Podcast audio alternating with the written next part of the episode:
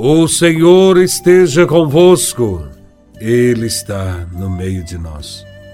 Proclamação do Evangelho de Nosso Senhor Jesus Cristo, segundo São Marcos, capítulo 12, versículos de 35 a 37. Glória a Vós, Senhor. Naquele tempo, Jesus ensinava no templo, dizendo: como é que os mestres da lei dizem que o Messias é filho de Davi? O próprio Davi, movido pelo Espírito Santo, falou: Disse o Senhor ao meu Senhor: Senta-te à minha direita, até que eu ponha teus inimigos debaixo dos teus pés. Portanto, o próprio Davi chama o Messias de Senhor. Como é que ele pode então ser seu filho? E uma grande multidão o escutava com prazer. Palavra da salvação. Glória a vós, Senhor. No tempo de Jesus, havia uma expectativa muito grande quanto à vinda do Messias, o Salvador. Sobre esse assunto, Jesus prega no templo para os mestres da lei e para o povo presente na Assembleia. Diante da pregação de Jesus, verificamos duas atitudes diferentes. Enquanto a grande multidão o escutava com prazer, os mestres da lei procuravam questioná-lo em seus ensinamentos. Neste momento, Jesus fala sobre o vínculo entre o rei Davi e o Messias esperado. Para entendermos melhor o Evangelho, é bom saber que o rei Davi sempre foi tido como modelo de rei justo e que se perpetuaria no poder por meio de seus descendentes, que seriam tão justos quanto ele. Os doutores da lei esperam este Messias, que seria filho de Davi. Seria um Messias que viria restaurar Israel, refazendo a família real.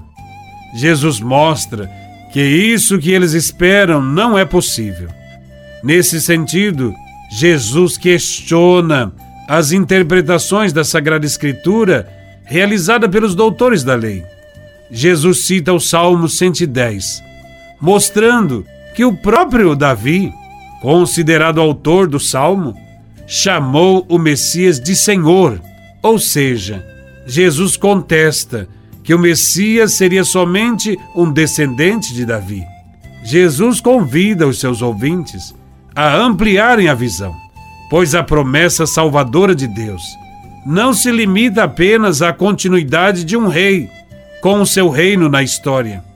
Para Jesus, o verdadeiro Messias, o Salvador, será mais do que um descendente de Davi, será superior a Davi. Dizendo isso, Jesus vai despertando o interesse da multidão que o escuta atentamente. Os mestres da lei não souberam contestá-lo, porque Jesus demonstra autoridade e esclarece todas as dúvidas que existem no coração das pessoas.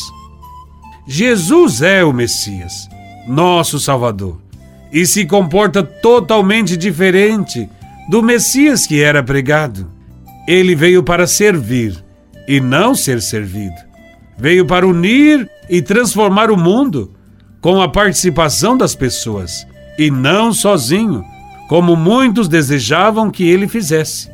Ele é o Messias que se revela na pregação da boa notícia e na ação de sua vida pública. Jesus é o Messias que foi contestado e ignorado por muitos. E até hoje, muitos têm dificuldades de aceitá-lo como Salvador. No Evangelho, a multidão escutava Jesus com prazer. Também nós somos convidados a conhecer cada vez mais e melhor quem é Jesus. Somos convidados a contemplá-lo cada dia na oração e adentrarmos no seu mistério conhecendo o seu Evangelho.